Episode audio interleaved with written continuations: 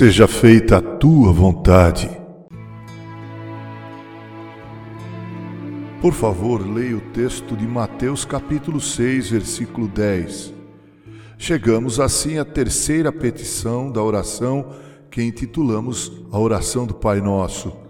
Como você já percebeu, temos aqui mais uma petição na qual o desejo daquele que ora é em que o reino de Deus seja priorizado Nesta terceira petição, quem ora demonstra interesse em que a glória de Deus se manifeste, assim como nas duas petições anteriores: santificado seja o teu nome e venha o teu reino.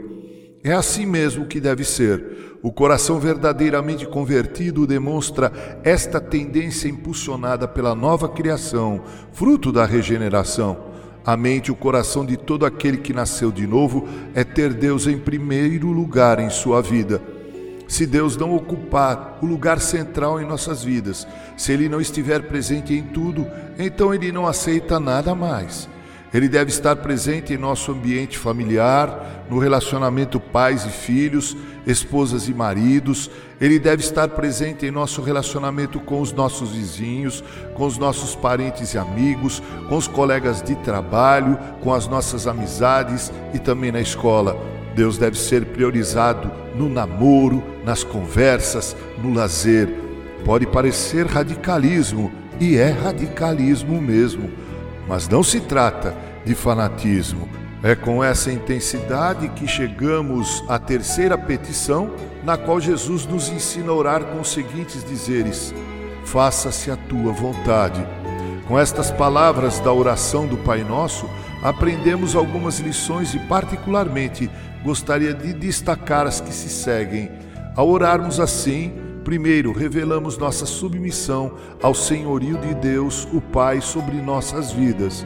Sabe de uma coisa? Esta petição não altera em nada o plano de Deus para as nossas vidas. Jesus não está dizendo que ao orarmos assim, estamos dando permissão para Deus agir em nossas vidas, podendo fazer a sua vontade. Deus não precisa de autorização ou de permissão para realizar aquilo que deseja realizar. Isaías capítulo 46, verso 8 a 11 diz: Lembrai-vos disto e tende bom ânimo, tomai-o a sério, ó prevaricadores. Lembrai-vos das coisas passadas da antiguidade, que eu sou Deus e não há outro. Eu sou Deus e não há outro semelhante a mim, que desde o princípio anuncio o que há de acontecer, e desde a antiguidade as coisas que ainda não sucederam. Que digo: o meu conselho permanecerá de pé farei toda a minha vontade, que chamo ave de rapina desde o Oriente e de uma terra longínqua, o homem do meu conselho. Eu o disse, eu também o cumprirei. Tomei este propósito, também o executarei. Portanto, quer você queira ou não, quer dê sua permissão ou não, saiba que a vontade de Deus será cumprida literal e integralmente. O que fazemos ao dizer faça-se a tua vontade é dar clara demonstração de que estamos satisfeitos por estarmos sob a poderosa mão do Deus eterno, que é soberano, nosso amo e Senhor de nossas vidas. Mas ao orarmos assim também, em segundo lugar, damos clara demonstração de que realmente nosso coração é convertido.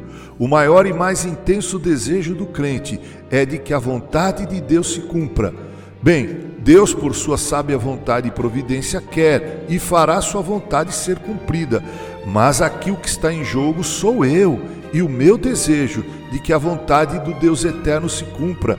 Ao declarar, seja feita a tua vontade, dou demonstração verbal daquilo que meu coração almeja intensamente. Jesus, na sua oração no Monte das Oliveiras, busca a Deus o Pai em oração, se preparando para o embate mais duro do seu ministério terreno e diz: Pai, se queres, passa de mim este cálice. Contudo, não se faça a minha vontade, e sim a tua. Lucas 22, 42. Se há um momento na vida do cristão em que devemos imitar literalmente Jesus, esse é um dos momentos. Mas ao orarmos assim em terceiro lugar, damos clara demonstração do quanto desejamos a santidade. O apóstolo Paulo, escrevendo à igreja de Tessalônica, diz: Pois esta é a vontade de Deus, a vossa santificação. 1 Tessalonicenses capítulo 4, versículo 3. O escritor da carta aos Hebreus escreveu: abre aspas, segui a paz com todos e a santificação, sem a qual ninguém verá o Senhor. Fecha aspas, Hebreus 12, versículo 14. Assim sendo, quando oramos, seja feita a tua vontade, devemos perguntar a nós mesmos: Onde, Senhor? Onde é que a vontade de Deus deve ser feita? Ora, a resposta é mais do que óbvia. A vontade de Deus deve ser feita em minha vida para que eu me torne a cada dia mais santificado e possa servir melhor ao meu Senhor. Se a conversão é um ato, a santificação é um processo no qual paulatina e gradativamente vamos nos parecendo mais e mais com Cristo. Portanto, amados irmãos, oremos sempre submissa e santificadamente. Pai das luzes, Deus eterno, seja qual for a tua vontade, ela é a melhor que há para mim e para todos nós. Portanto, faça-se a tua vontade. Amém. Com carinho, Reverendo Mauro Sergio Aiello.